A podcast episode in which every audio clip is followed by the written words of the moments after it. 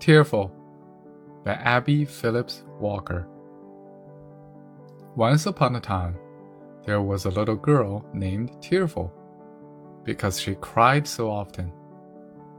If she could not have her own way, she cried. If she could not have everything for which she wished, she cried.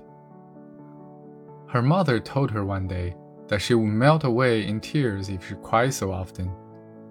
You're like the boy who cried for the moon, she told her. And if it had been given to him, it would not have made him happy. For what possible use could the moon be to anyone out of its proper place? And that is the way with you. Half the things for which you cry would be no use to you if you got them. Tearful did not take warning or heed her mother's word of wisdom, and kept on crying just the same. One morning, she was crying as she walked along to the school because she wanted to stay at home when she noticed a frog hopping along beside her. Why are you following me? she asked. Look at him through her tears. Because you will soon form a pond around you with your tears, replied the frog. And I have always wanted a pond all to myself. I shall not make any pond for you, said Tearful and I do not want you to follow me either. The frog continued to hop along beside her, and Tearful stopped crying and began to run. But the frog hopped faster, and she could not get away from him, so she began to cry again. Go away, you horrid green frog, she said. At last, she was so tired she sat on a stone by the roadside, crying all the time. Now, replied the frog. I shall soon have my pond. Tearful cried harder than ever. Then she could not see. Her tears fell so fast, and by and by she heard a splashing sound. She opened her eyes and saw water all around her. She was on a small island in the middle of the pond. The frog hopped out of the pond, making a terrible grimace as she sat down beside her. I hope you are satisfied, said Tearful. You have your pond. Why don't you stay in it? Alas, replied the frog, I have wished for something which I cannot use now that I have it. Your tears are salt, and my pond, which I have all by myself, is so salt that I cannot enjoy it.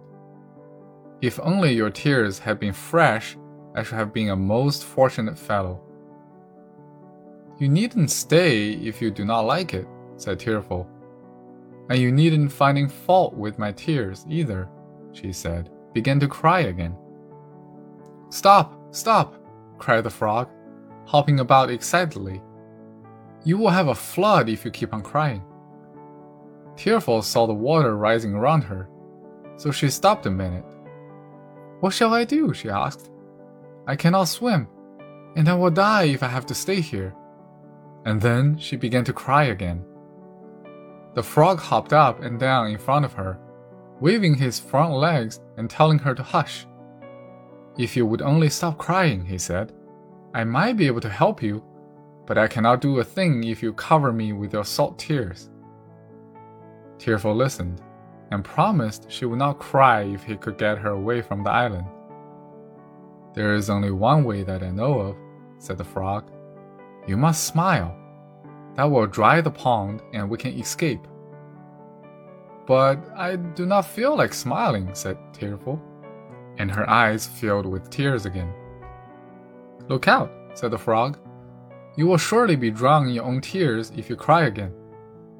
Tearful began to laugh. That would be queer, wouldn't it? To be drowned in my own tears, she said. That is right. Keep on smiling, said the frog. The pond is smaller already. And he stood up on his hind legs and began to dance for joy. Tearful laughed again. Oh, you're so funny, she said. I wish I had your picture. I never saw a frog dance before. You have a slate under your arm, said the frog. Why don't you draw a picture of me? The frog picked up a stick and stuck it in the ground, and then leaned on it with one arm, or front leg, and crossing his feet, he stood very still, Tearful drew him in that position, and then he kicked up his legs as if he were dancing. And she tried to draw him that way, but it was not a very good likeness. Do you like that? she asked the frog when she held the slate for him to see.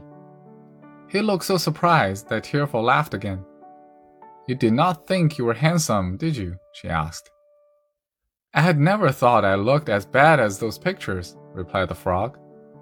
Let me try drawing your picture, he said. Now look pleasant, he said, as he seated himself in front of Tearful. And do smile. Tearful did as he requested, and in a few minutes he handed her the slate. Where's my nose? asked Tearful, laughing. Oh, I forgot the nose, said the frog. But don't you think your eyes are nice and large? And your mouth too? They are certainly big in this picture, said Tearful. I hope I do not look just like that. I do not think either of us are artists, replied the frog. Tearful looked around her. Why, where is the pond? she asked. It is gone. I thought it would dry up if you would only smile, said the frog. And I think both of us had learned a lesson. I shall never again wish for a pond of my own. I should be lonely without my companions, and then it might be salty, just as this one was. And you surely will never cry over little things again, for you see what might happen to you, and then you look much prettier smiling. Perhaps I do, said Tearful, but your pictures of me make me doubt it.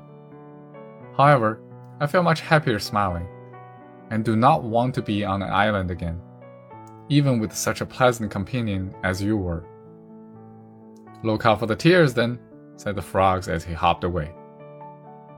The end.